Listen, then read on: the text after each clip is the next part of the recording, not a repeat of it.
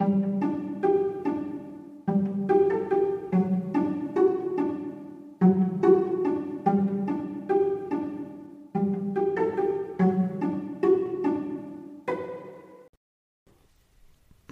und herzlich willkommen. Schön, dass ihr den Weg in meine Vorleseecke gefunden habt. Macht es euch bequem und leiht mir euer Ohr. Dann lese ich euch was vor. Kapitel 6 Ein neuer Name Alle Einhörner waren mitgekommen. Die Essrexe hatten die Kegelbahn gefegt und schon ein Buffet aus Ananas und Kokosnüssen aufgebaut. Nun blickten sie der sonderbaren Gruppe entgegen, die Lucius zu ihnen führte. Wir haben euch ein paar Blumen als Dekoration mitgebracht, sagte Frieda Elsa freudestrahlend. Lucius hat uns erzählt, dass hier nur Felsen sind.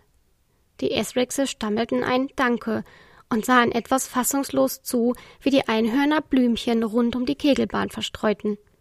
Sie blickten Lucius fragend an, doch der zuckte nur mit den Schultern. Ist wohl so ein Einhornding, vermutete er. Was den Sauriern aber außerordentlich gut gefiel, das waren die Früchte, die die Einhörner mitgebracht hatten.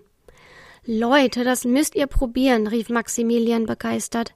Ich liebe ja Ananas, aber zusammen mit den anderen Früchten schmecken sie noch besonderer. Nehmt euch von allem ein Stück und stopft es euch zusammen in den Mund. Alle probierten das aus, und so wurde eine Inselspezialität erfunden, die später als Obstschleck bekannt wurde.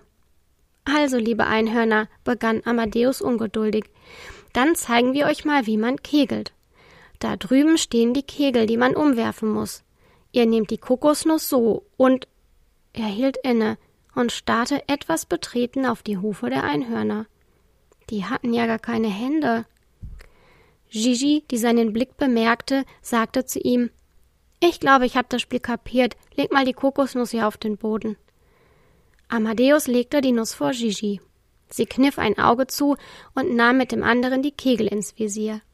Dann trat sie kräftig, aber gefühlvoll gegen die Kokosnuss. Bis auf einen fielen alle Kegel um. Die Esrexe brachen in ungläubiges Gebrüll aus. Die Einhörner sahen sich an und schmunzelten.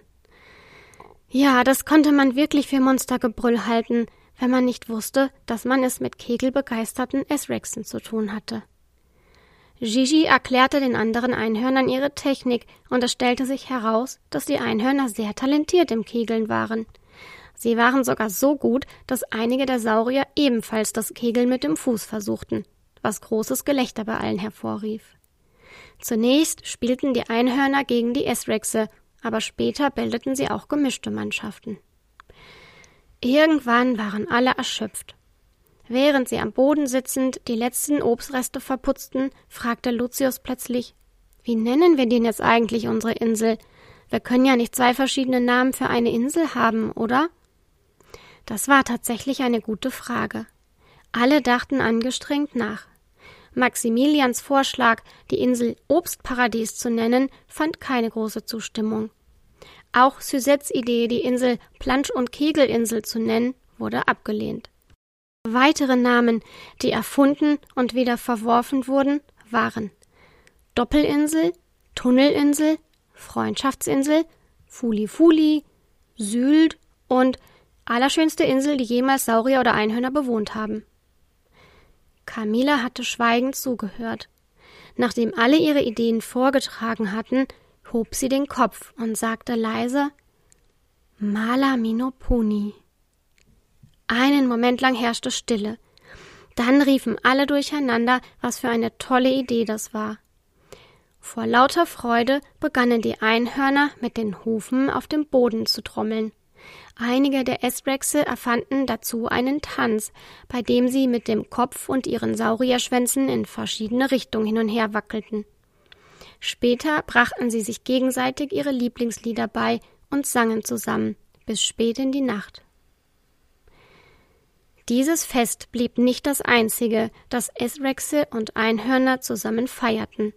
Aber es war das Wichtigste in der Geschichte der Insel denn an diesem Abend erhielten die beiden Inseln Malapuni und Malamino, die immer schon eine Insel gewesen waren, ohne dass ihre Bewohner es gewusst hatten, einen neuen Namen.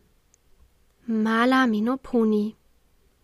Außerdem wurde der Obstschleck erfunden und auch eine neue Sportart, das Fußkegeln. Und das Wichtigste, die Einhörner und die Esrexe besiegelten mit diesem Fest ihre Freundschaft. Von da an besuchten sie sich regelmäßig. Die Saurier kamen gerne nach Malapuni, um sich von den prasselnden Wassermassen des Wasserfalls den Rücken massieren zu lassen und im See zu schwimmen. Und einige Einhörner fanden so großen Gefallen am Fußkegeln, dass sie sogar oft in Malamino übernachteten nach den langen Spielen. Die beiden Hälften behielten ihre alten Namen zwar, aber wenn Einhörner oder Esrexe von der ganzen Insel sprachen, dann nannten sie sie von da an nur noch Malaminopuni. Danke, dass ihr bei dieser Folge dabei wart. Wenn ihr mehr hören möchtet, jeden Monat gibt es hier fünf neue Folgen. Ich freue mich schon auf die nächste. Tschüss und bis bald.